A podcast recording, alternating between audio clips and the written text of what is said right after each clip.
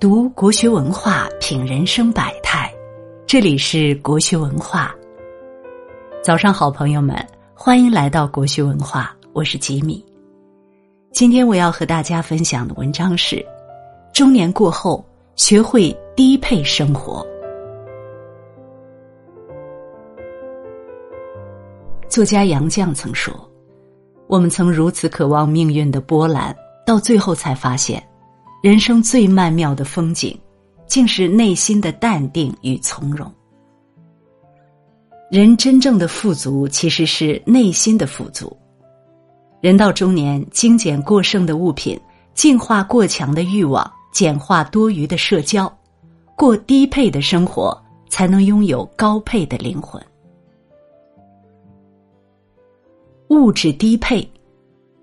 建筑大师路德维希·密斯·凡德罗曾提出一个概念：“少即是多，生活越简单越幸福。”漫画家蔡志忠四十多年来每天只吃一餐饭，即使是馒头就着豆腐乳，他也吃得有滋有味。他没有手表和手机，日常的装扮就是一件白衬衫、一条休闲裤、一双磨出洞却依然干净的破布鞋。简单朴素的生活使他腾出更多时间和精力，专注在自己热爱的漫画上。为了构思出满意的漫画作品，他曾经四十二天没有出门。每当沉浸在漫画的世界里，听着笔尖在纸上刷刷作响的声音和自己的心跳声，他就会不由自主的赞叹：生命真是美好。过最简单的物质生活，做最丰富的精神思考，用最少的物质需求带来最大的精神财富，这就是蔡志忠先生一生奉行的人生准则。古人云：“不为物役，方能保持精神的自由。”真正的幸福不在于外在物质的多寡，而源于内心世界的富足。网上有对八零后夫妻，前几年创业赔了两百多万，几经波折，两人带着孩子在四线城市的郊区租了一套院子，开始经营民宿。他们买不起家具，就自己动手做；想吃菜了，就自己动手种，每天种花、种地、做木工，亲手打造理想中的小院儿。虽然存款少得可怜，日子也不富裕，但夫妻俩却活得很充实。妻子淡然的说：“我有一个志同道合的爱人，一个可爱的儿子，我的世界有梦想，有花，有自由，这就是富有。真正的富有不是你能拥有多少财富，而是具备在艰难的日子里也能笑出声来的能力。”庄子说：“鹪鹩巢林不过一枝，鼹鼠饮河不过满腹。”事实上。维持生存必备的物质，并不需要太多。房子不需要太大，温馨就好；每日粗茶淡饭，快乐就好。生活简单惬意，心灵丰盛富足，才是人生最大的满足。欲望低配。托尔斯泰曾经讲过一个故事：有个人想购买一块地，地主对他说。只要你日出时从这里出发，并在日落前返回出发地，那么你所走过的路线圈起的土地就全都归你。于是那个人就拼命的跑，直到太阳偏西还不知足，最后总算赶在日落前跑了回来，却因为精疲力竭吐血而亡。《伊索寓言》里所说，有些人因为贪婪想得到更多的东西。却把现在所有的也失掉了，没有什么比贪婪更具有欺骗性。我们总以为自己不快乐，是因为拥有的太少，或想要的没有得到。事实上，我们拥有的越多，内心所执着的东西就越多，从中得到的快乐就越少。复旦大学青年教师于娟拥有令人羡慕的博士学位和留洋经历，却因罹患癌症英年早逝。曾经要强的他，为了在两三年内成为副教授，每天玩命写文章、搞课题，在办公室待到深夜。工作、博士论文、生育、赚钱，这些生活中点点滴滴的压力逐渐积累，导致他的身体频繁出现疼痛。检查之后才发现已是乳腺癌晚期。治病期间，他写下了癌症日记，开始反思自己的人生。在日记中，他写道：“在生死临界点的时候，你会发现，任何的加班、给自己太多的压力、买房买车的需求，这些都是浮云。如果有时间，好好陪陪你的孩子，把买车的钱给父母亲买双鞋子，不要拼命去换什么大房子，和相爱的人在一起。”蜗居也温暖。事实上，我们倾尽全力去追求的名利，对生命而言并没有太大意义。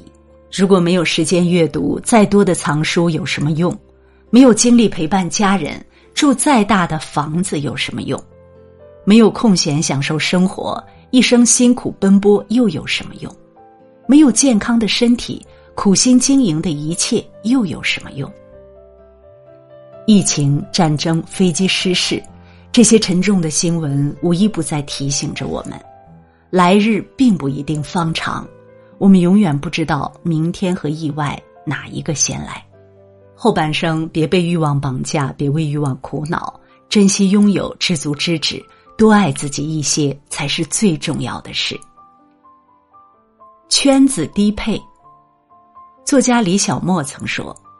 当你的能力、地位、资源配不上你的社交野心，你所做的不过是无效社交。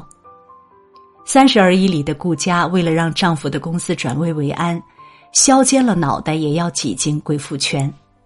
她花高价买来限量款包包作为敲门砖，对阔太们是各种讨好。百般折腾之后，尝到了些许甜头的她。自以为成功融入了阔太的圈子，却没想到最终被太太们设局踢出了贵妇圈。而他之前从李太太手中拿到的生意转让，不过是个精心设计的坑。当你的实力与圈子不匹配时，所谓的人脉就是一个笑话。人的精力有限，与其把时间浪费在毫无意义的社交上，不如多给自己一些时间提升自己。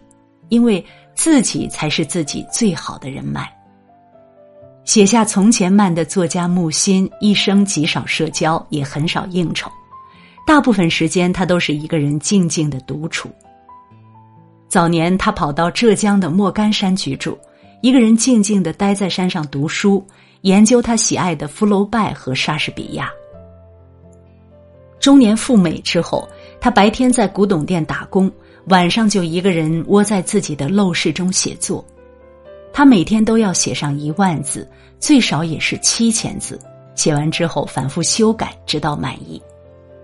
后来陈丹青在报纸上偶然看到了他的文章，顿时惊为天人，就立刻去拜访他，还介绍了一群艺术朋友找他学习，逼得他不得不给这些艺术家开了个文学课。